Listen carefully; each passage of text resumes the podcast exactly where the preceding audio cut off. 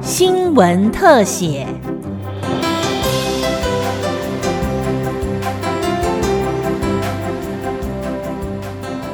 听众朋友您好，欢迎收听今天的新闻特写节目，我是吕明松。三位职业法官和六位素人法官一同审理案件、一同作出判决的国民法官新制，即将在明年正式上路施行。在一年一度司法盛事的司法节这一天，包括了审检辩和学界共同举办了研讨会，主题设在开放司法对话新纪元、国民法官法的规划和实践，为国民法官心智暖身。司法院长许宗力表示，民调显示，国内有八成民众认同国民法官将可以让台湾的司法更好，也希望透过各方对话，让心智运作更顺畅。我们的民众，他之所以愿意付出他珍贵的时间精力，他不单是为了尽国民的义务，更是基于对民主法治的期待与责任感。那么明年起呢，会随机抽选的国民法官就要走入法院。跟职业法官呢共同组成国民法官法庭，一起审判，共同做出有罪无罪以及量刑的判断。那么我们相信呢，透过国民的直接的参与、多元意见的表达，将会促进司法与社会的相互理解，进而塑造出理性思辨、公民参与的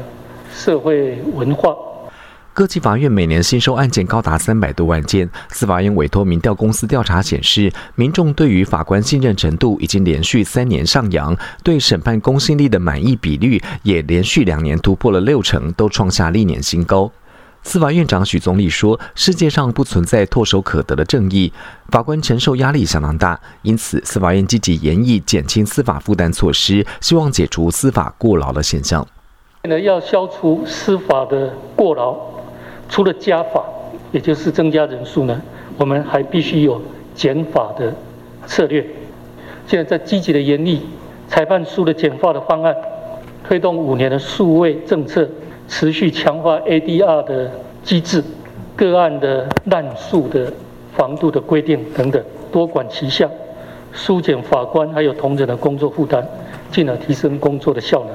提升司法品质。而因应国民法官新制，检察官力庭公诉也面临挑战。法务部长蔡金祥表示，新制上路之前，法务部已经透过各种方式和管道加强训练，做好完全准备。啊，对检察官还有检察事务官们，也加强了训练，举行了研讨会、研习，并对于如何跨领域的一些表达能力的学习啊。我们也安排了特别的课程，另外也请了美国检察官、律师来跟我们啊做讲授。在今年的八月，我们检察官的调动应该就可以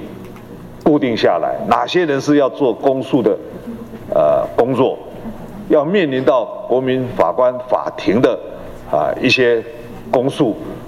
我们会做在做密集的一个训练。要求最最后的冲刺，做好万全的准备。国民法官新制需要检审辩三方高度的配合。全国律师工会理事长陈彦希表示，公民参与审判是我国刑事诉讼引入交互诘问制度以来最大的变革，唯有审检辩密切合作，才能完成这项人民交付的任务。那么，参与国民法官审判制度的这个律师的辩护服务，他所需要的劳费跟时间呢？是好几倍于一般案件的开庭跟审理了。将来我们实施国民法官制度之后啊，可能相当大的比例的律师辩护服务会由法服来作为一个服务的最大的提供者哈。我们将来国民法官审判制度实施之后，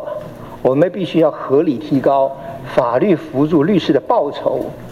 这样才能够吸引更多的资深律师。参与这项重要的制度，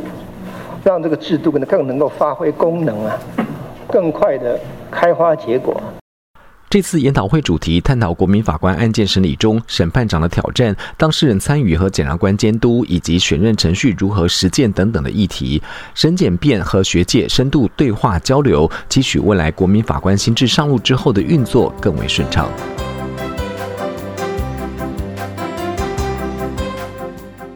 以上新闻特写由金广记者吕明宗采访制作，谢谢您的收听，再会。